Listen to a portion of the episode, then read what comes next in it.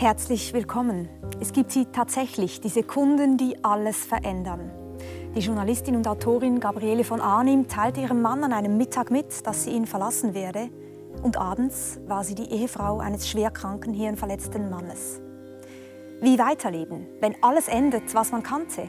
Wie zurechtkommen mit der Einsamkeit, die Krankheit und Leiden über einen bringen? Danke, Gabriele von Arnim, dass wir darüber sprechen dürfen. Danke für die Einladung. Ja, wenn Sie zurückdenken an diesen Tag, als Sie nach 20 Jahren Ehe Ihrem Mann sagten, dass Sie nicht mehr mit ihm leben möchten, und abends ruft man Sie an und sagt Ihnen, er hat einen Hirnschlag erlitten.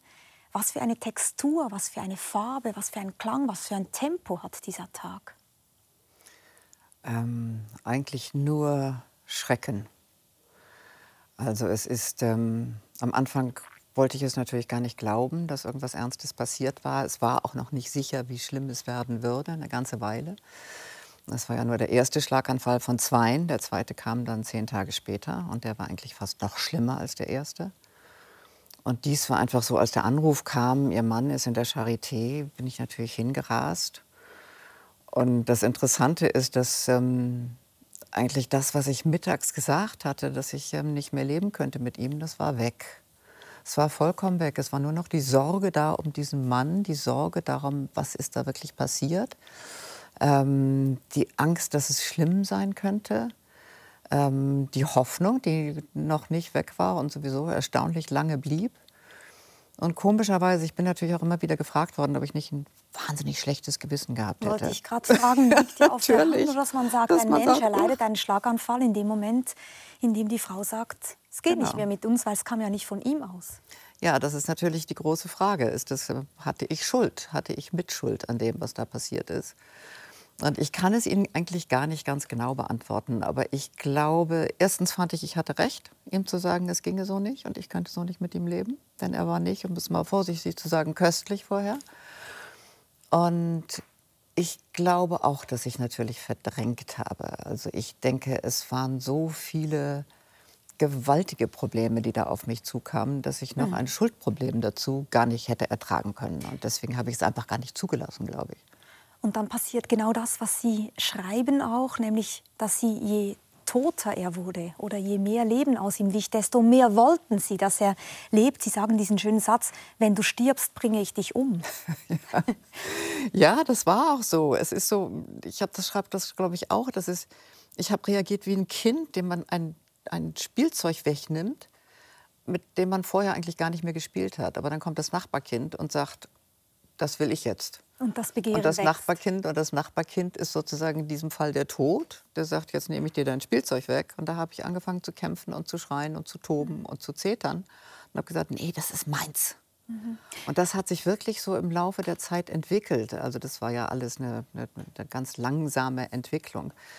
Und ähm, so dieses Gefühl, auch, dass ich dachte, so viel Leid, so viel Elend, so viele Schmerzen, so viel Angst, das muss doch für irgendwas gut sein. Ich mhm. konnte mir nicht vorstellen, dass das jetzt sofort mit dem Tod enden sollte, obwohl es auch Momente gab, wo ich dachte, es wäre doch besser, er würde sterben, weil das ist ja gar nicht auszuhalten.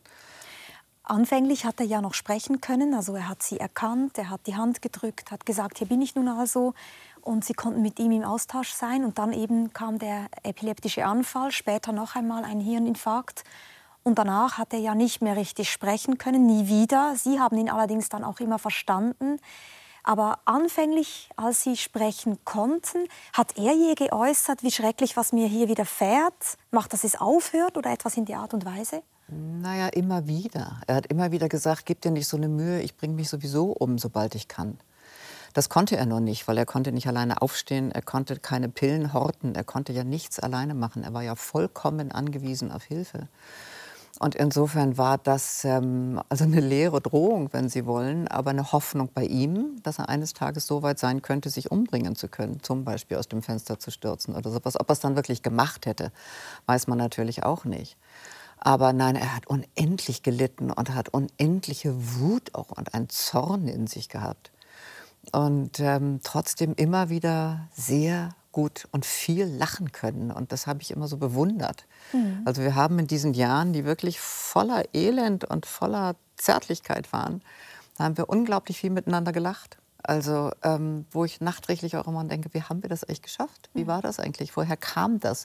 Woher kam diese, ja, dieser Wunsch nach, es war ja gar nicht mehr der Wunsch nach Heilung dann irgendwann, sondern der Wunsch danach, die Gegenwart so zu gestalten, dass sie erträglicher wurde. Und der Gestaltungswille spielte dann sowieso eine wirklich große Rolle in diesen Krankheitsjahren. Es waren ja immerhin dann zehn Jahre, es war ja doch sehr lang.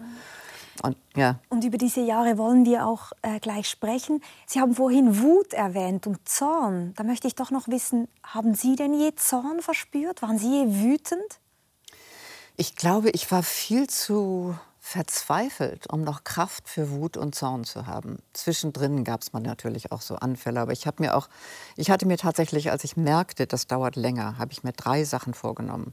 Ich wollte nicht einsam werden, ich wollte nicht bitter werden und ich wollte nicht hadern, weil ich gedacht habe, wenn ich hadere, was soll denn das? Will ich jetzt sagen, das Schicksal ist ungerecht mit mir? Ich meine, geschenkt. Das ändert an der Situation nicht.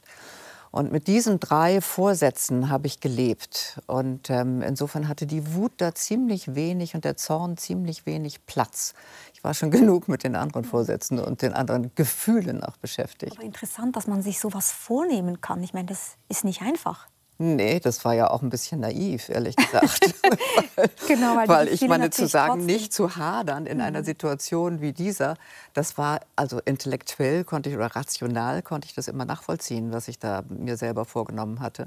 Und es war auch gut, weil ich mich dadurch immer wieder so Rechenschaft gezogen habe und gesagt habe, lass es, es hat keinen Sinn. Mhm. Was ja nicht heißt, dass ich natürlich zwischendrin auch gehadert habe und gedacht habe, oh, ich kann nicht mehr sprechen wir noch einmal über diesen einen Moment oder über diesen Tag, der das ganze Leben von Ihnen, auch Ihres Mannes natürlich und der Umgebung, aber vor allem auch Ihr Leben radikal verändert hat.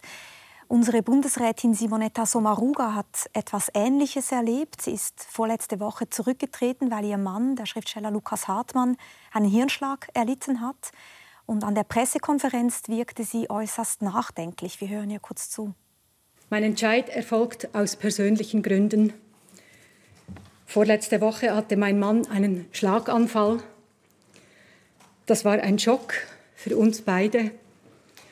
Erfreulich ist, dass er sich den Umständen entsprechend gut erholt. Er ist in guten Händen und wird von Pflegenden und Ärzteschaft sehr gut begleitet. Aber ein solches Ereignis ist ein Einschnitt, ein Einschnitt, der plötzlich und unerwartet kommt und der einen nachdenklich stimmt. Es ist ein Einschnitt, nach dem ich nicht einfach gleich weitermachen kann wie bisher. Nachdenklich ist gut. Nachdenklich stimmt, sagt sie.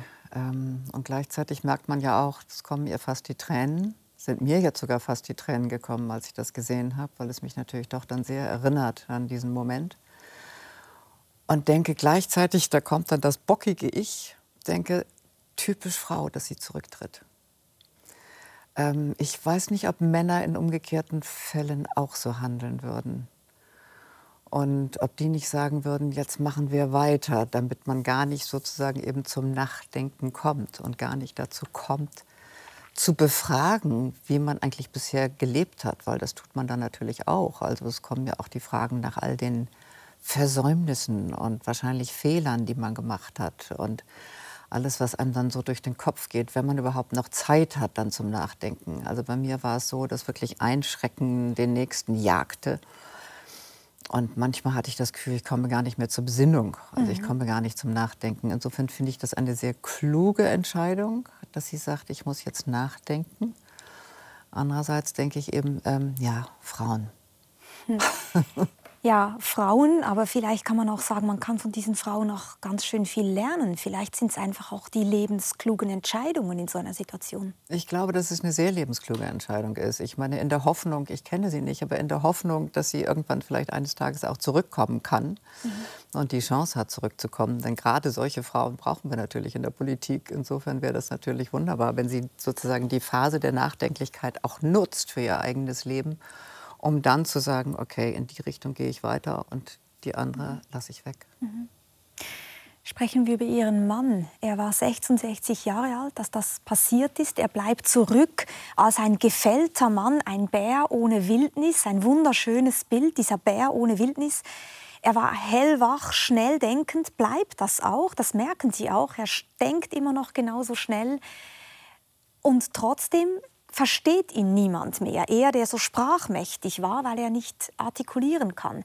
War er für Sie trotzdem noch Ihr Mann? Naja, das ist ja eine schwierige Frage, weil er war ja vorher nicht mehr mein Mann. da haben Sie natürlich recht. weil es war ja, wie gesagt, wirklich der Moment, wo ich mich trennen wollte oder ihm gesagt habe, so geht es nicht weiter, so geht es nicht, ich kann so nicht leben mit dir. Ähm, insofern ist es eigentlich ganz anders gewesen, der Weg. Also es ist eigentlich so gewesen, dass durch diese Zeit ähm, bei uns eine neue Innigkeit gewachsen ist. Ähm, es gibt ja auch in dem Buch ein, fast ein Kapitel, das heißt Liebe muss sein, weil ich irgendwann festgestellt habe, ohne Liebe schaffe ich das alles nicht. Ich schaffe es nicht, diesen Mann zu hegen und zu pflegen und mein Leben ganz auf ihn ein oder fast ganz auf ihn einzustellen ähm, ohne ihn zu lieben. Also es war auch eine Liebe, wenn Sie so wollen, aus egoistischen Gründen, weil ich gesagt habe, das muss jetzt sein, Liebe muss sein. So stand es in meinem Tagebuch, so habe ich das gefunden, als ich dann das Tagebuch wieder las, um dieses Buch zu schreiben. Und habe mich selber ein bisschen gewundert und habe gedacht, komischer Satz, Liebe mhm. muss sein. Vor allem, weil man Gefühle stimmte. ja nicht befehlen kann. Nein, aber man kann sich in Gefühle hineinleben. Mhm. Also man kann versuchen, sich tatsächlich ähm, in dieses Gefühl wieder hineinzuleben, was auch damit zu tun hat, natürlich, dass man denkt, also man, man betrügt sich ja auch selbst und man belügt sich ja auch selbst und sagt, jetzt wird ja sowieso alles anders, wenn er wieder gesund wird und weil dann ist er ja geläutert und wir werden beide erlöst und es wird alles ganz wunderbar. Also man redet sich auch hinein in so, in so Chimären mhm. des Glücks. Und ähm, insofern kann ich Ihre Frage, wie gesagt, so gar nicht beantworten, mhm. ob er mein Mann war. Er wurde zu einem anderen Mann für mich. Es war natürlich eine Liebe ohne Begehren.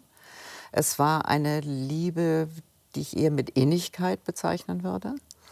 Ähm, aber dadurch, dass er so wach war und so hell war und so lachen konnte, und ähm, ich habe ihm zum Beispiel immer noch meine Texte vorgelesen und er hat immer mit seinem scharfen Verstand genau da eingehakt, wo sie falsch waren. Mhm. Ähm, das hat sehr lange noch funktioniert. Und trotzdem war es natürlich, ja, war ich diejenige, die alle Entscheidungen getroffen hat, zu, seinem, zu seiner großen Wut auch das. Mhm. Und ich war natürlich diejenige, die letztlich die Fäden in der Hand gehalten hat. Sie haben, Sie haben schon mehrmals gesagt, es steht ja auch so im Buch, es geht um dieses Buch, Das Leben ist ein vorübergehender Zustand, wo Sie diese Geschichte ähm, aufgeschrieben haben. Wir sprechen über dieses Buch eigentlich das ganze Gespräch über. Ich sage nachher noch mehr dazu. Und darin, ich hoffe, ich hoffe, wenn ich das sagen darf, dass ich es nicht aufgeschrieben, sondern geschrieben habe. Das ist für mich nämlich immer ein ganz großer Unterschied. Darüber sprechen ja. wir gleich. Ich möchte gerne ein Bild aufnehmen, was in diesem Buch vorkommt. Sie sagen nämlich, Sie waren wie ein zerrissenes Puzzle. Und ich fand dieses Bild so schön, und zwar deswegen, weil Sie nicht nur sagen, Sie waren wie ein zerrissenes Puzzle, sondern Sie wussten auch gar nicht mehr, welches Bild das Puzzle ergeben sollte es ist eigentlich ein Zustand der kompletten Verunsicherung, in dem Sie hm. gelandet sind. Ja, der Verlorenheit. Also man ist ja komplett verloren, weil ich war ja, ich war in einer Situation, in der ich noch nie gewesen war. Ich hatte hm. kein Vorbild. Ich hatte keine Idee, wie man in einer Situation sein kann, sein sollte, sein möchte. Ich wusste nicht, wo, also wie lebt man Krankheit? Wie lebt man Krankheit gemeinsam und wie bleibt man trotzdem im Leben? Haben ähm, Sie Verbündete gesucht? Es gibt ja allerhand Gesprächskreise oder Ratgeber. Nein, überhaupt nicht. Das ist irgendwie nichts für mich. Mir sind so Gruppentherapien und Gruppengeschichten, das habe ich Sie noch nicht ausprobiert. Ich, das ist nicht so meins. Ich habe versucht, mir meine eigenen Gruppen zu suchen. Mhm. Ja, Verbündete schon. Ich habe natürlich Menschen gebraucht. Ich habe Menschen enorm gebraucht in der Zeit und teilweise sicher auch überfordert, weil man ist ja wie ein schwarzes Loch und saugt und saugt und saugt auch die anderen leer, wenn man nicht aufpasst. Und ähm, insofern, das war schon enorm wichtig, dass man mit Menschen reden konnte, denen auch tatsächlich erzählen konnte, wie es einem geht, also wie es mir geht, wenn ich es denn selber wusste. Mhm. Ich war ja selber, ich wusste ja nicht, wie ich mich jetzt verhalte und wer ich eigentlich bin. Also ich war die Frau des Kranken, Vorher war ich irgendwie selbstständig, berufstätig und so weiter und so fort, wie wir modernen Eine Frauen das alles so sind. Schriftstellerin, Journalistin. Und insofern, und auf einmal war das ja alles weg, nicht ganz, weil wir das große Glück gehabt haben, dass er fantastisch versichert war und wir konnten eine Pflegerin anstellen, die sehr viel da war. Dadurch konnte ich immer ein bisschen weiterarbeiten. Mhm. Und das, glaube ich, hat mich auch gerettet, neben vielen anderen. Und die Literatur natürlich. Ja, und Literatur. Es gibt ein wunderschönes äh, Sonett von äh, der Sonette an Orpheus von Rilke. Da gibt es die Zeile: Mag das Bild im Teich auch verschwimmen, wisse das Bild. Also es ist sozusagen die Spiegelung verschwimmt. Es ist so ein, ein, mhm. ein Wasser, was bewegt ist, aber wisse das Bild. Wussten Sie das Bild? Also zwar ist das Puzzle zerrissen, aber irgendwie wissen Sie trotzdem im Untergrund noch ein Bild? Nein, das glaube ich nicht. Ich glaube nicht, dass ich ein Bild von dem hatte, wie ich gerne sein möchte, außer den drei Dingen, die ich vorhin genannt habe, mhm. die ich mir vorgenommen hatte. Das heißt, da hatte ich also doch schon offenbar bestimmte Vorstellungen davon, wie ich diese Situation gerne handhaben möchte. Aber das Bild von mir, das musste sich erst langsam entwickeln, weil diese, diese irgendwie dieses zerfallene Puzzle, was ich war, ähm, ich musste ja erst wieder Stücke sammeln und gucken, wie soll es jetzt neu zusammengesetzt werden. Also wie bin ich die Frau, die ihn pflegt und wie bin ich die Frau, die ich bin. Also ich wollte ja, das wollte ich allerdings tatsächlich immer. Ich wollte immer versuchen, ein bisschen Selbstständigkeit zu bewahren, was unglaublich schwierig mhm. ist in einer Situation wie der. Und ich habe irgendwann gemerkt, ich atme eigentlich nur noch in seinem Atem. Und ähm, das, da muss man aufpassen, da muss man richtig aufpassen. Und Leute sagen dann immer, du musst dich auch um dich selber kümmern. Dann sage ich ja, ihr seid wonnig. Ich mhm. meine, wie soll ich mich denn um mich selber kümmern in so einer Situation, wo ich täglich neu oder fast täglich neu herausgefordert werde, weil wieder irgendein ein neuer Schrecken irgendwie uns ereilt hat. Und zerrissen, ein zerrissenes Puzzle waren Sie gemeinsam als Paar, Sie als Person, aber ja auch Ihr Mann. Auch er war zerrissen, zerfleddert, er wusste auch nicht mehr, wer er war. Wem von Ihnen ist es schneller gelungen, sich wieder irgendwie zusammenzusetzen? Haben Sie mit ihm darüber gesprochen, wer sein, sein Ich sozusagen, wer er jetzt ist? Ich glaube, er hat es fast schneller begriffen als ich, dass es eine Situation ist, die vermutlich nicht wieder richtig gut wird, obwohl dann mhm. auch das, man lebt ja so unendlich viele Widersprüchlichkeiten. Also wir haben wirklich Widersprüchlichkeiten, die man nicht denken kann und die man tatsächlich dann lebt. Ja. Und das war die ganze Zeit so. Also er hat immer, glaube ich, gehofft. Er hat immer gedacht, es wird noch besser. Er hat immer, war immer verzweifelt. Ich musste ihn immer wieder trösten, was mich sozusagen psychisch auch neben allem anderen, neben der körperlichen ähm, Anstrengung auch wirklich ausgeraubt hat. Ähm, ich glaube, er hat schneller begriffen, zum Beispiel, Liebe muss sein. Er hat sehr viel schneller zu mir gesagt, ich liebe dich. Ähm, weil ich glaube, er brauchte dieses Gefühl, denn auch wenn man komplett abhängig ist, und er war ein Berserker vorher, der wirklich nicht abhängig sein wollte von irgendjemandem. Wenn man so abhängig ist, kann man die Zuwendung, diese sehr intensive Zuwendung, um es mal vorsichtig auszudrücken, ähm, kann man auch nur ertragen, wenn man die Person, die einem das gibt, mhm. liebt. Und da war er schneller als ich. Ich habe dafür sicher schneller die Hoffnung aufgegeben als er. Da war ich vielleicht realistischer als er. Aber ob wir jemals wieder, hm, muss ich wirklich drüber nachdenken, zu ganzen Personen geworden sind, also zu einem zusammengesetzten Puzzle, doch ich denke schon, bis zum gewissen Grade. Bei mir war das große Problem die Angst. Ich war getrieben von der Angst und habe damit auch ihm wirklich ein Joch Angst um den Hals gegeben. Naja, Angst vor dem nächsten ähm, Dekubitus, vor dem nächsten Thrombose, vor der nächsten Lungenembolie, vor der nächsten, fragen Sie mich. Mhm. Also körperliche ähm, körperlich, Phänomene. Ja, weil mhm. einfach so unendlich mhm. viel los war. Und, ähm, und das hat mich getrieben und damit habe ich ihn aber auch gequält, glaube ich, ohne dass, er das, dass ich das ausgesprochen hätte oder er es ausgesprochen hätte. Aber ich es wäre schön gewesen, ich wäre ein bisschen gelassener gewesen.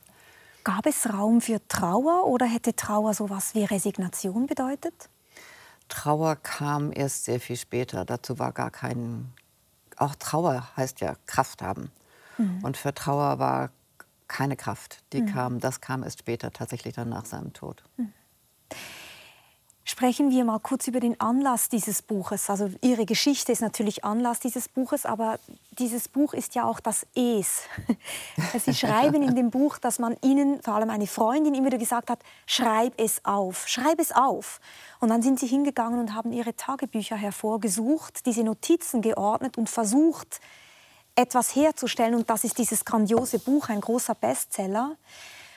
Und da würde mich auch interessieren, was heißt dieses Schreiben für Sie überhaupt? Was hat es bedeutet in dieser Phase und dann auch später nach seinem Tod? Sie sind eine schreibende Frau, waren Sie immer schon. Ist dieses Schreiben der Versuch, eine Macht über diese Geschichte zu gewinnen oder etwas zu verarbeiten, etwas mit Gedanken zu durchdringen? Oder was ist das Schreiben für Sie? Also Macht würde ich es nicht nennen.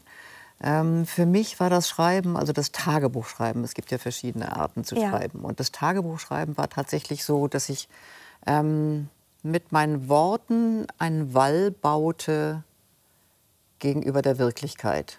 Das heißt, ich habe eine gewisse Distanz hergestellt mhm. zu dem, was tatsächlich geschah, indem ich es aufschrieb. Das war dann tatsächlich noch ein Aufschreiben.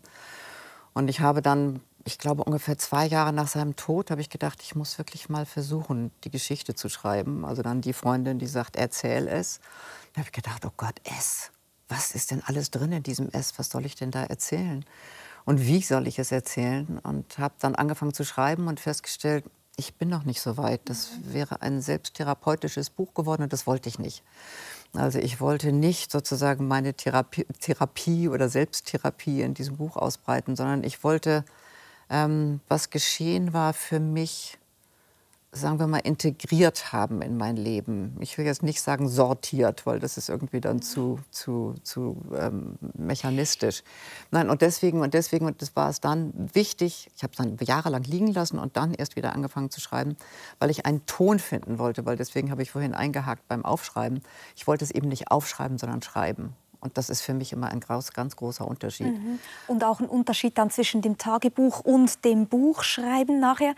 Es gibt bei Beate Rössler in ihrem Buch über Autonomie, eine äh, Philosophin Beate Rössler, äh, ein ganzes Kapitel über das Tagebuchschreiben. Und sie sagt, Tagebuchschreiben ist eigentlich der Versuch, dem eigenen Leben wie parallel zu den Tagen, die vergehen, ein Gerüst zu geben.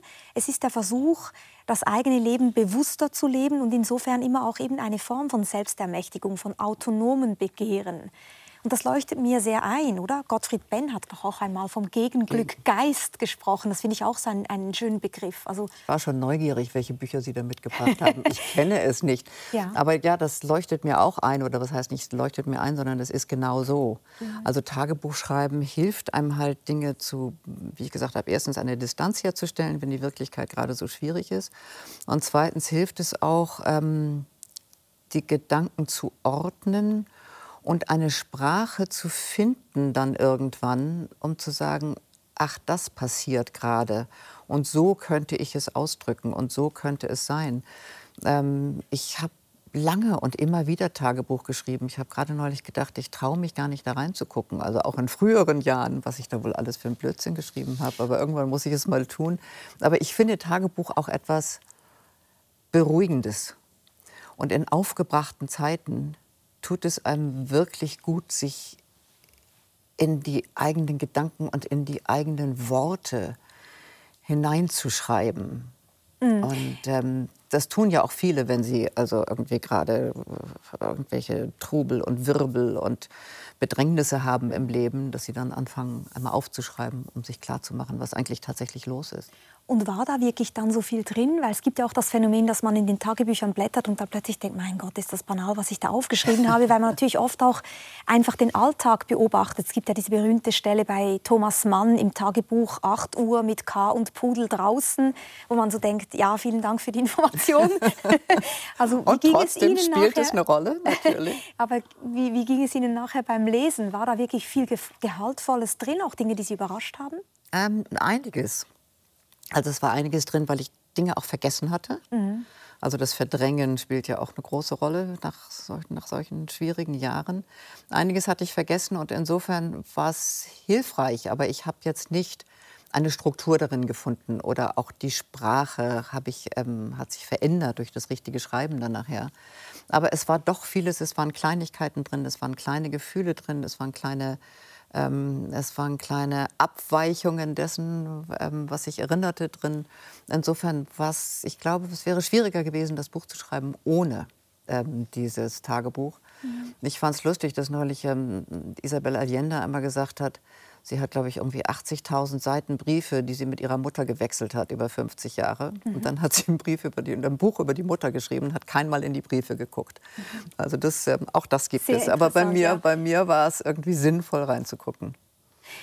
Sie hatten also Zeit zum Schreiben, aber sehr viel Zeit ging darauf mit Pflegen, mit Organisieren, Physiotherapie, Krankentermine, neues Bett, dann wollte er einen neuen Stock, einen neuen Stuhl und so weiter. Es gab sehr viel zu organisieren. Trotzdem sagen Sie ganz klar, Sie wollten auf keinen Fall eine Kümmerfrau werden. Also eine Frau, die verkümmert, weil sie sich nur noch kümmert. Das war Ihnen ganz wichtig. Gibt es irgendetwas, wovon Sie denken, das könnte ich den Leuten mal mitgeben? Das ist ein guter Tipp? Oder denken Sie, nein, jede Geschichte ist für sich und man kann eigentlich gar nicht viel voneinander lernen. Also jede Geschichte ist natürlich für sich und jeder muss für sich entscheiden. Es gibt ja viele Menschen, die sich ähm, verbarrikadieren, wenn sie Krankheit, wenn sie Krankheit leben mhm. und sagen, ich will nicht mehr gesehen werden. Und da war mein Mann großartig, weil er in seinem versehrten Zustand auch immer gesehen werden wollte. Er wollte, was gesehen werden wollte, also er es ertragen hat, gesehen zu werden. So rum ist es richtiger formuliert. Insofern haben wir immer Leute im Haus gehabt, wir haben immer Gäste gehabt, wir haben immer Besuch gehabt, also soweit denn jemand kommen wollte.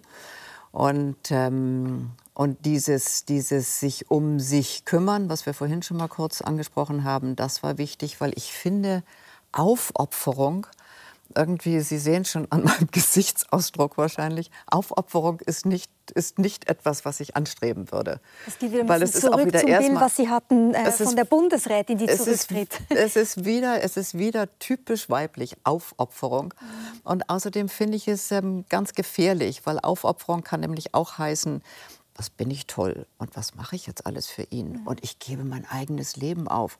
Also so, dass Selbstaufopferung dann irgendwann auch fast zur Selbstheroisierung wird. Und da bin ich irgendwie Punkt. hochempfindlich und sehr hellhörig, wenn ich sowas höre. Und doch, ich will einen Tipp mitgeben. Also erstens, wie gesagt, um sich selber zu kümmern und aufpassen, dass man ein bisschen man selbst bleibt. Und dann, es sei denn, wir kommen noch darauf, muss ich natürlich von den Vorlesern erzählen. Sagen Sie einen Satz dazu. Okay, ja, weil ich hatte, hatte ähm, Vorleser, die jeden Tag gekommen sind. Ich hatte einen Pool von 17 Vorlesern. Man muss vielleicht auch mal sagen, Ihr Mann war natürlich ein Homme de lettres. Er liebte Bücher über alles. Er war, Martin Schulze hieß er, er war ein be bekannter Fernsehmann. Nicht nur ein sehr eloquenter, sportlicher, attraktiver Mann, sondern eben auch ein Homme de lettres, einer, der wahnsinnig viel gelesen hat und deswegen auch und diese Sehnsucht hatte, lesen zu können, konnte er aber nicht Konnte er aber nicht. Und dann gab es ein Lieblingsbuch, das hieß ähm, Die Insel des zweiten Gesichts. Tausend, über 1000 Seiten hat er sich, glaube ich, dreimal vorlesen lassen. Über das Buch könnte ich jetzt alleine eine ganze Sendung mit Ihnen verplaudern. Ähm, und diese Vorleser waren unglaublich wichtig, weil sie kamen und lasen vor. Und ich hatte an seinem Bett lag ein Kalender für die Vorleser und ein Kalender für ihn sozusagen. Und jeden Morgen fragte er, wer kommt heute? Und wenn ich sagte, es kommt keiner, sagte er, auch egal. ich sagte also, ich lese. Mhm. Und, ähm, und diese Vorleser waren unsere Rettung. Mhm. Also sie waren wirklich, sie waren einfach fantastisch, weil die mussten es ja auch aushalten, dass sie da saßen mit einem Mann, den sie nicht verstehen konnte und der unglaublich gerne mit ihnen diskutiert hätte, weil er war politisch nach wie vor wach. Er wusste genau, welche Bücher er vorgelesen haben wollte. Es gibt herrliche Anekdoten aus dieser Zeit. Ich habe die Vorleser auch erst gefragt nach seinem Tod, weil ich Angst hatte, sie würden mir nicht erzählen, warum sie kamen. Essen dann gemacht, immer mal wieder. Ja, ich habe immer einmal im Jahr habe ich ein großes Vorleseressen gemacht und gekocht. Und wie gesagt, wollte sie vorher nicht fragen, weil der eine hat gesagt, naja, ich habe gedacht, wenn ich jetzt hier diesem Mann irgendwie vorlese und mich gut verhalte, lieber Gott, dann mache ich jetzt einen Deal mit dir und du lässt mich beim Whisky sterben und lässt mich nicht erleben, was er erlebt. Und ich dachte, das hätte sie mir vor seinem Tod nicht erzählt.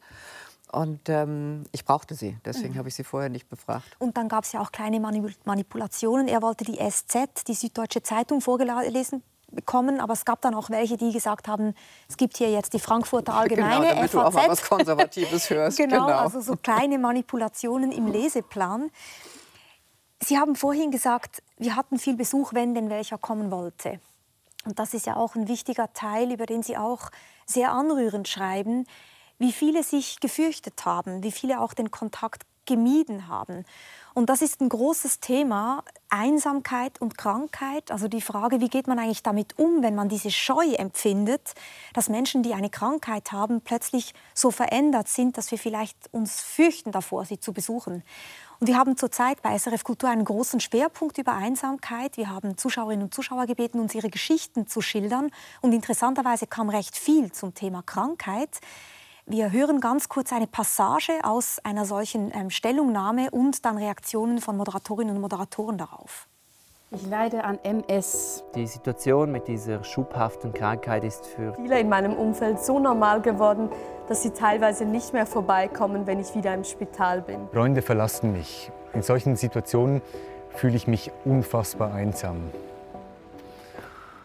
Ich weiß, ich weiß nicht mal, was sagen darauf. Wenn man merkt, dass etwas, wo wie Normalität wird, aber nicht Normalität sollte sein und für alle anderen ist es irgendwie schon so Alltag, dass sie nicht mehr daran denken, dass es ja eigentlich eine Ausnahmesituation ist und dass man dann einsam ist, stelle ich mir schlimm vor, ehrlich gesagt.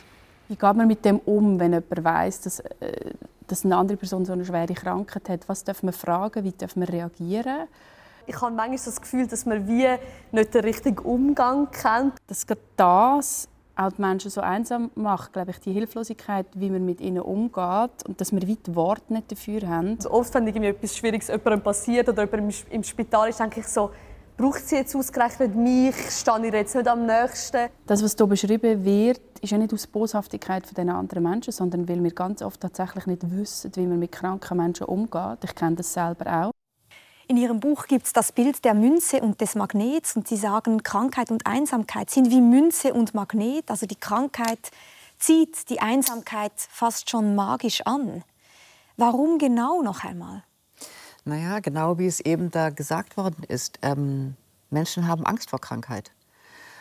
Auch weil wir nicht gewohnt sind, über Krankheit zu sprechen, weil wir in unserer Gesellschaft, finde ich, viel zu wenig über Krankheit sprechen, sondern Krankheit so ein bisschen an den Rand schieben und sagen, naja, solange es mich nicht angeht, muss ich mich auch nicht darum kümmern. Und ähm, ich verstehe das auch, weil Krankheit natürlich etwas ist, was nicht nur ungewohnt ist, sondern auch bedrohlich ist, weil man mhm. weiß ja nicht, wie es einem selber eines Tages mal gehen könnte. Das will man lieber gar nicht sehen, indem, indem es jetzt schon so ergangen ist.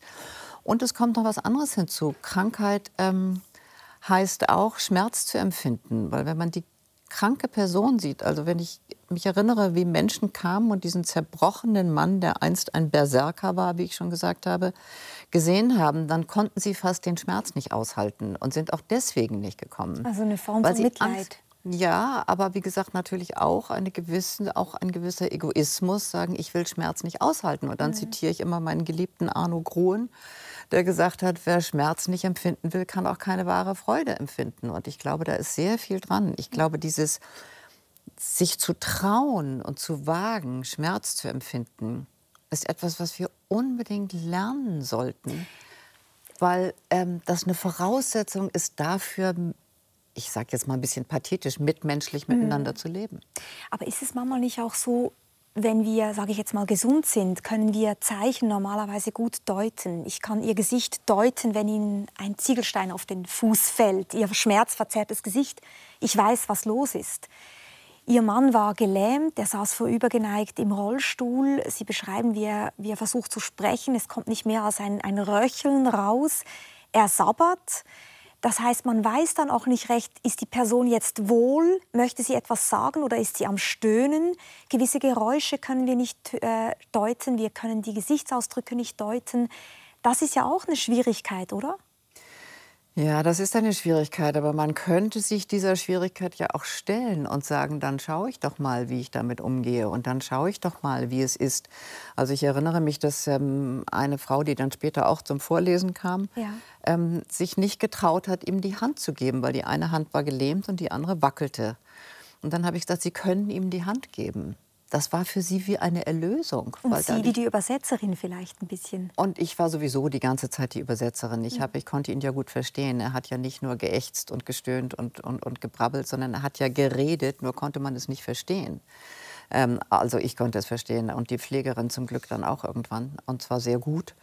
Ähm, aber es ist, es ist, glaube ich, es gehört eine, eine gewisse Courage dazu, mhm.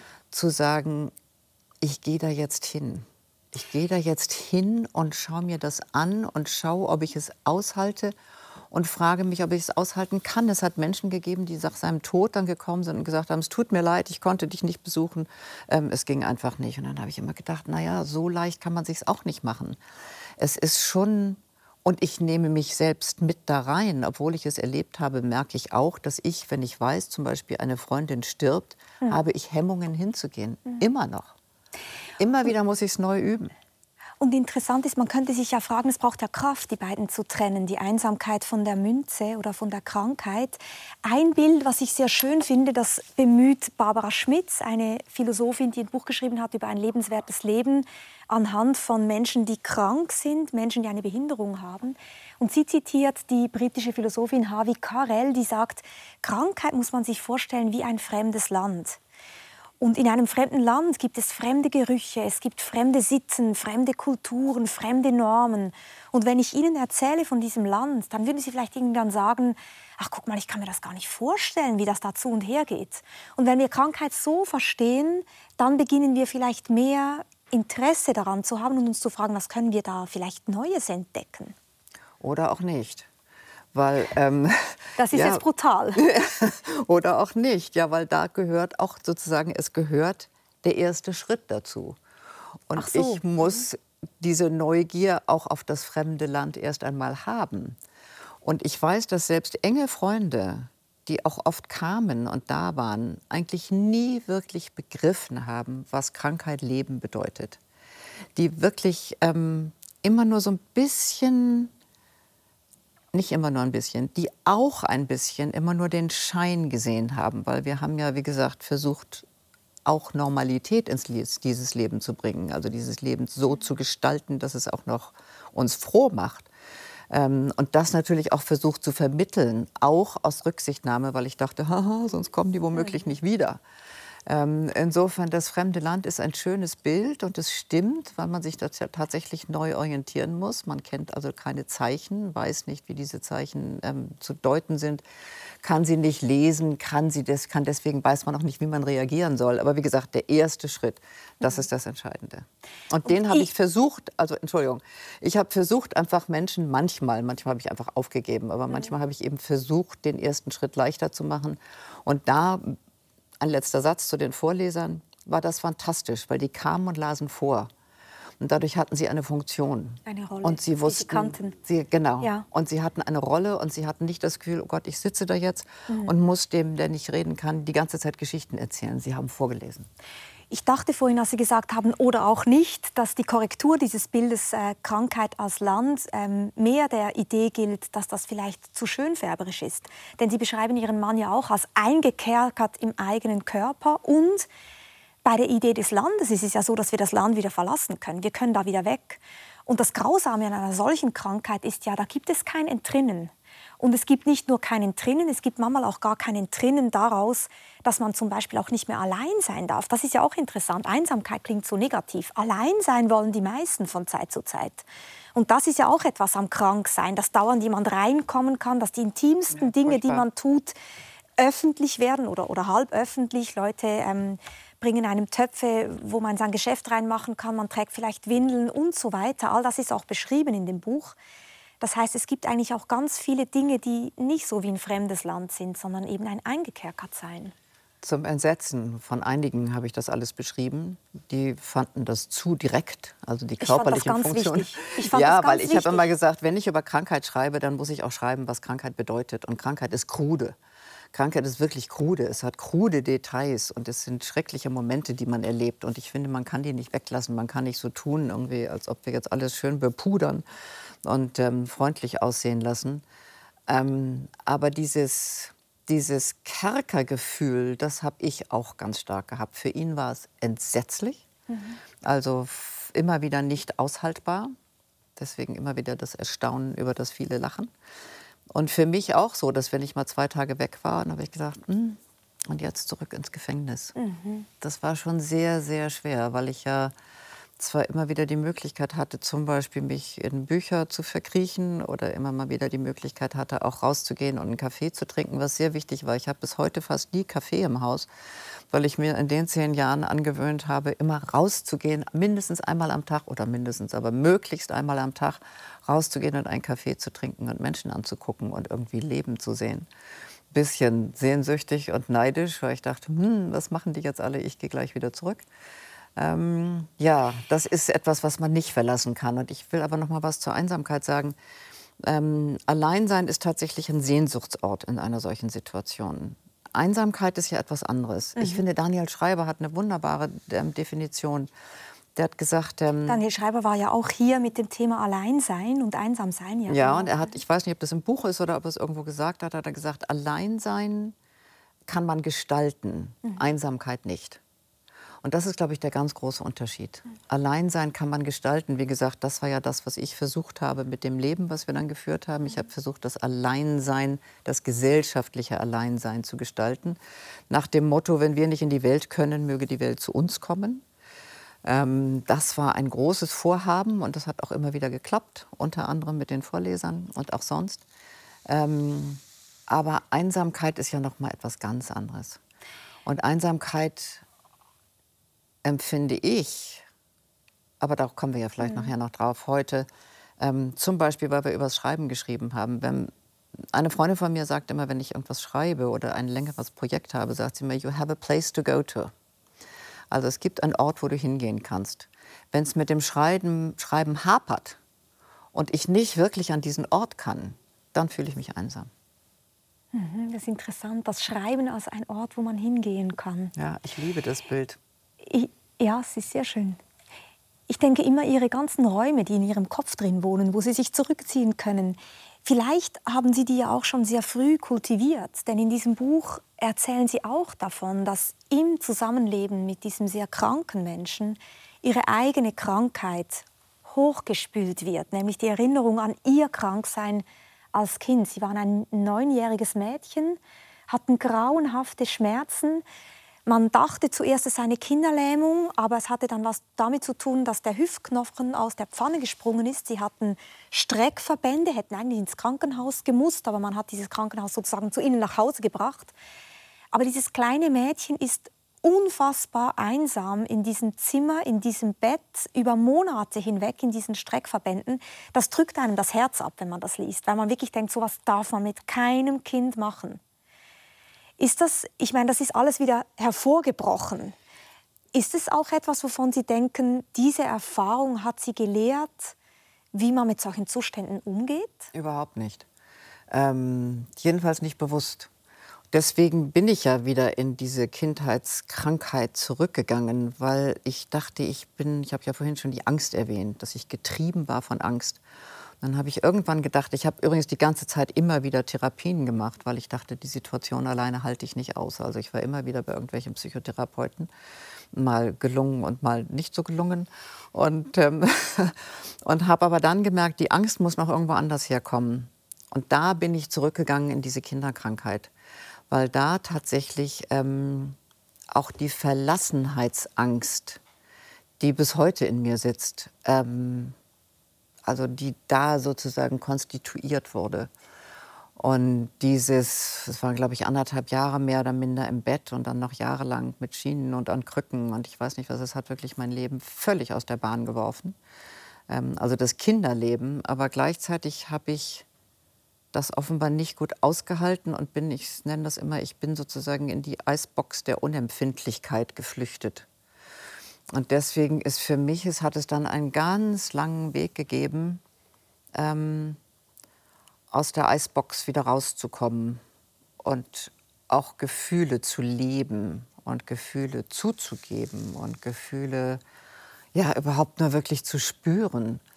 Und ähm, deswegen musste ich da noch mal zurück, um zu gucken, wer war ich und wer bin ich und ich habe ja einen Satz, den ich auch zitiere von David Großmann, der ähm, diesen wunderbare Buch ein, ein Pferd kommt in die Bar geschrieben hat. David Großmann hat einen Sohn verloren und hat auch darüber geschrieben. Darüber auch. Israelische Schriftsteller. Das ist ein, noch ein anderer, genau, das ist noch ein anderer Roman von ihm. Aber dies ist einer, der heißt ein, ähm, ein Pferd kommt in die Bar, heißt es, mhm. glaube ich. Und da erzählt er eben von jemandem, der auch schreckliche, ganz anders und viel schrecklichere Kindheitserlebnisse hatte und ähm, dann sich auch sowas durch Zynismus sozusagen, also die Welt vom Leibe hält, was ich durch eine gewisse Unempfindlichkeit getan habe. Und dann sagt er, ähm, the sweetness of becoming one again. Also die Süße, dieses Wunderbare, wenn man wieder zu einer Person wird, wenn man sich versöhnt mit der, die man war und die man ist und die beiden wieder zusammenführt. Und das ist ein Lebenssatz geworden für mich. Da sind wir wieder fast ein bisschen beim Puzzle.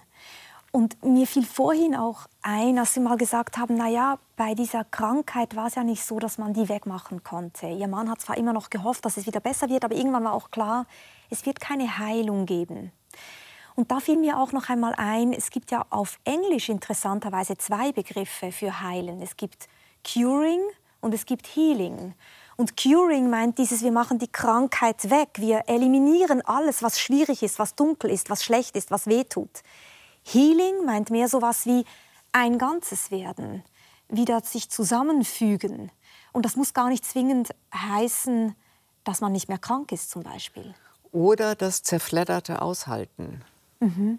Es muss ja nicht immer heißen, dass ich mich wieder zusammenfüge, was natürlich die, die, das, das Ultimative ist, sozusagen, wenn einem das gelingt. Aber ich glaube, der Schritt davor heißt beim Healing, dass ich überhaupt das Zerfledderte in mir spüre mhm. und dass ich es aushalte und dass ich dann vielleicht einen Weg finde, um langsam wieder ähm, durch eine gewisse Fluidität zu dem zu kommen, was ich vielleicht sein könnte. Oder auch sein sollte. Ich liebe ja diesen Spruch von Pindar, werde der du bist. Weil ähm, dieses Gefühl, dass man vielleicht doch eine, also ich will jetzt nicht sagen, hat Aufgabe hat in der Welt, aber dass man vielleicht doch in sich einen Kern hat, den man gar nicht immer lebt. Ja, aber sehen Sie, dann wissen Sie das Bild. Ich erinnere noch einmal an die Sonette von Orpheus. Ich glaube, diese Ressource, doch vielleicht hinter dem verschwimmenden Teichwasser dieses Bild zu erahnen. Das ist natürlich genau die Pindar-Idee, dass das es hat, sowas gibt. Aber das hatte ich damals nicht. Ja, das ist erst später das. gekommen. Das hatte ich damals nicht. In diesen zehn Jahren waren andere Dinge so dringlich ja. und bedrängend, dass ich für solche Gedanken kaum Zeit hatte. Die sind eigentlich erst später gekommen. Aber einen Anker, den hatten Sie und den teilten Sie auch mit Ihrem Mann und das ist die Schönheit. Er konnte ja schön sehr gut aussprechen, mhm. das kommt auch oft vor. Er sagt Ihnen immer wieder, wie schön Sie sind. Er konnte aber auch sagen, die Einrichtung ist schön. Es gibt ein ganzes Kapitel übers Wohnen. Sie schreiben übers Kochen in einer Art und Weise, dass ich dauernd dachte, ich möchte mich an diesen Tisch setzen von Frau von Arnim. also diese, diese, diese, ganze Schönheit, die Pflanzen, die Blumen, die Vögel, das hat eine ganz, ganz große Kraft in ihrem Leben. Und Sie zitieren auch einen Paartherapeuten, John ähm, Gottman, der mal gesagt hat, das ist eigentlich der Magnet in Beziehungen, dass man Schönes teilen kann. Ja, ich finde, das ist übrigens auch ein Moment der Einsamkeit, wenn man Schönheit nicht teilen kann. Das finde ich manchmal ganz besonders schwierig. Also wenn ich da stehe auf meinem Balkon und da ist irgendwie diese Rosenpracht und ich soll sie jetzt ganz alleine genießen. Da gibt es Momente, wo ich mich dann nicht nur allein, sondern auch einsam fühle, weil Schönheit zu teilen ist irgendwie noch wichtiger fast als Gram zu teilen. Und ähm, insofern, das war wunderbar, dass wir das konnten. Und er konnte das früher nicht. Also er hat das gelernt in diesen Jahren erst, überhaupt Dinge zu sehen und Dinge zu ja auch aufzunehmen und zu spüren. Das war bei ihm, er war vorher so beschäftigt und musste ja immer allen die Welt erklären. Und jetzt auf einmal konnte er so die kleinen Dinge auch wahrnehmen. Und das war eine ganz schöne Entwicklung. Und das haben wir auch beide zusammen dann sehr genossen. Wobei Sie auch sagen, Sie haben es zum Teil vielleicht sogar fast übertrieben. Sie sprechen von einer konfusen Perfektion, dass Sie zum Beispiel sein Sabberlätzchen farblich abgestimmt haben äh, auf die Umgebung. Was Nein, die... nicht auf die Umgebung. So schlimm war ich dann doch nicht. Auf die Kleidung oder worauf? Nein, das war nur das, das Sabberhandtuch sozusagen passte dann zum T-Shirt oder ja. sowas. Aber schon so, eine, so ein Versuch mit der Schönheit, vielleicht auch, man könnte vielleicht auch sagen, wie mit dem Tagebuchschreiben, eine weitere Form von Gerüst zu schaffen, um diesen sehr unordentlichen, überlasteten Alltag irgendwie zu meistern. Naja, und da kommen wir aber auch wieder ins Heilen. Mhm. Also das ist das Ja. Healing, da kommen wir ins Heilen, weil Schönheit ja auch etwas Heilendes hat. Also Schönheit hat auch Schreckliches und Schönheit hat auch Bedrohliches, wie wir alle wissen. Also aus nicht zuletzt aus Rilkes Duineser Elegien. Das Schöne ist nur des schrecklichen Anfang, das hat es auch alles. Aber die Schönheit, die ich beschreibe und die ich meine in dem Buch und in dem Leben, das wir damals führten, hat tatsächlich etwas mit Heilen zu tun. Es gibt so diese kleinen Momente des aufflatternden Glücksgefühls und Wonnegefühls. Und das fand ich ganz wichtig zu haben. Also deswegen, also so eine, das hat auch ein Stück Heimat hergestellt. Also wenn es schön war und er auch sagen konnte, es ist schön, er hat das oft gesagt, wenn ich gesagt habe, irgendwann morgens mal zu ihm, irgendwie, ich bin heute so traurig, hat er gesagt, schön. Das fand ich auch ganz wunderbar. Also Schönheit und Schön hatten ganz viele Facetten auch in der Zeit. Nach zehn Jahren Pflege ihrerseits, nach zehn Jahren neuem Zusammensein, neuer Zweisamkeit, stirbt ihr Mann zu Hause. Sie kämpfen ein Stück weit auch um ihren Tod, dass er auch sterben darf. Man wirft ihnen auch vor, dass sie zu wenig jetzt noch unternehmen, aber sie Von Ärzten versuchen das da genau irgendwie Genau. entsprechend auch ihn zu schützen, weil auch klar ist, er möchte jetzt sterben. Nach seinem Tod, und das sind sehr, sehr rührende Passagen, haben sie ihn gewaschen, sie haben ihn angezogen, sie haben Kerzen angemacht, Blumen geholt, seine Lieblingsbücher zu ihm gestellt, Zeichnungen der Kinder aufgestellt. Der Enkel, Ein, mhm. Ja, ein, ein fast, fast heiliges Vorgehen. Und sie haben eine ganz große Sehnsucht danach, noch bei diesem Körper zu sein. Und das hat mich sehr erinnert an das Gespräch mit Conny Palmen, der niederländischen Schriftstellerin, die auch hier zu Gast war und die zweimal einen Mann verloren hat. Im Buch IM schildert sie eindringlich, wie sie auch eine Sehnsucht hatte nach diesem Leichnam. Hören wir ihr auch noch kurz zu. Man muss sich verabschieden von so einem Körper und der ist kalt und man wird selbst sehr kalt und ähm, es ist äh, traurig, man ist sehr traurig, ich war sehr traurig. Aber es muss, ich musste immer zurück zu diesem Körper. Es hatte etwas, etwas Tierisches. Das Verlangen. Das, und auch weil man es nicht glauben kann, man muss sich auch gewöhnen an den Tod so eines geliebten Körpers. Das stimmt. Das, ist genauso, ja, es ist genauso, dass man das nicht glauben kann. Und ich habe am Anfang habe ich immer gedacht, vielleicht ist er ja nur ins Koma gefallen. Ähm, und dann habe ich irgendwie angefangen, so vorsichtig mal den Puls zu fühlen und bis ich dann irgendwie begriffen habe, dass er wirklich tot ist und habe dann auch lange, lange, lange neben auf ihm gelegen, weil ich es auch nicht wissen wollte und weil ich dann auch genau, wie sie es beschreibt, gespürt habe, wie dieser Körper langsam erkaltet. Und dass das also tatsächlich nun der Tod ist. Und ich wollte aber, glaube ich, auch, aber vielleicht ist das eine nachträgliche Interpretation, ich wollte auch die Lebendigkeit des Schmerzes.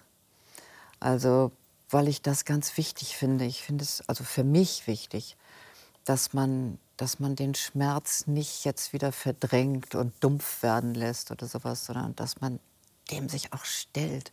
Wie Sie merken, ist Schmerz immer wieder ein großes Thema in meinem Leben. Also den Schmerz zu spüren und sich das zu trauen. Und ja, und auch den Schmerz über den Tod und dann die Trauer auch so zu leben, dass man nicht sagt, ja, so ist es halt. Trauern Sie aktiv, hat mich mal ein Mann gefragt. Das fand ich auch eine super, super Frage. ähm, und dieses, aber wie gesagt, diese, diese, diese Traurigkeit hat ja auch was enorm Lebendiges. Und das ist für mich immer so, die ich aus der Eisbox der Unempfindlichkeit komme, ist die Lebendigkeit irgendwie für mich so ein wichtiges Thema geworden im Laufe meines Lebens. Der Zugang zu den Gefühlen, der eigentlich einen lebendig werden lässt. Absolut. Und zurück bleiben Sie dann, Sie schreiben zerfleddert, auch noch einmal dieses Wort. Sie haben vorhin so schön beschrieben, wie Sie auf dem Balkon stehen und die Rosen sehen und diese Schönheit nicht mehr teilen können. Manchmal haben Sie auch Blumen gekauft und die Hälfte aufs Grab gelegt und die Hälfte nach Hause genommen, um weiterhin diese Schönheit zu teilen mit Ihrem Mann. Ja, das habe ich immer wieder gemacht. Habe ich gedacht, ist das jetzt kitschig? Und dann habe ich gedacht, ist egal. Ich brauche das jetzt. Also ich habe auch, ähm, ich hatte die Vorleser dann auch irgendwann zum Essen eingeladen und habe sie alle gebeten, Steine mitzubringen. Und dann habe ich einen Teil der Steine zu seinem Grab gebracht und einen Teil habe ich bei mir hingelegt. Also ich habe immer wieder versucht, irgendwie die Verbindung auch durch ja, durch kleine Gesten, wenn Sie so wollen, aufrechtzuerhalten. Mir haben Rituale gefehlt. Also ich glaube, wenn ich jetzt eine gläubige Katholikin wäre oder eine Buddhistin, dann hätte es Rituale gegeben und ich musste mir die Rituale selber schaffen. Also ich bin, ich weiß nicht genau, ob es wirklich 40 Tage waren, aber ich bin jeden Abend, habe ich in seinem Zimmer, ähm, wo er ja da nicht mehr war, habe ich Kerzen hingestellt und ähm, habe mich sozusagen verabschiedet für die Nacht und ihm eine gute Reise gewünscht. Und ich habe so ganz viele kleine Rituale mir selber ausgedacht und gelebt. Mhm. Sind Sie im Nachhinein fast dankbar für diese Zeit, die Sie noch hatten? Oder finden Sie das zu kitschig, weil das ja heißen würde, fast schon dankbar zu sein für diesen Schicksalsschlag? Naja, das ist so eine Gratwanderung. Also Dankbarkeit würde ich das, glaube ich, nicht nennen. Aber trotzdem würde ich sagen, also ohne das, wer weiß, was aus mir geworden wäre. Es hat mich sicherlich verändert. Es hat mich ja hoffentlich hellhöriger gemacht. Es hat mich noch mal diesen Weg weitergehen lassen von, der, von diesem bloß nichts fühlen in die Lebendigkeit. Ähm, es hat Zumutungen gegeben und das Gefühl, sie gelebt und überlebt zu haben. Ähm, ich bin hoch erstaunt gewesen, wie oder überrascht gewesen, ähm, wie viel Kraft zurückgekommen ist. Das hätte ich nicht gedacht nach den zehn Jahren. Aber eine andere Kraft als vorher, also schon eine, wenn Sie so wollen, nachdenklichere Kraft. Und konnte auch etwas heilen vielleicht. Ja, mhm. bestimmt. Und wie gesagt, ich weiß nicht, ob ich dankbar bin. Ich bin, denke natürlich immer mal wieder darüber nach, was ist es eigentlich. Aber ich muss sagen, es ist eine unendlich wichtige, prägende Zeit gewesen, mhm. sagen wir es mal so.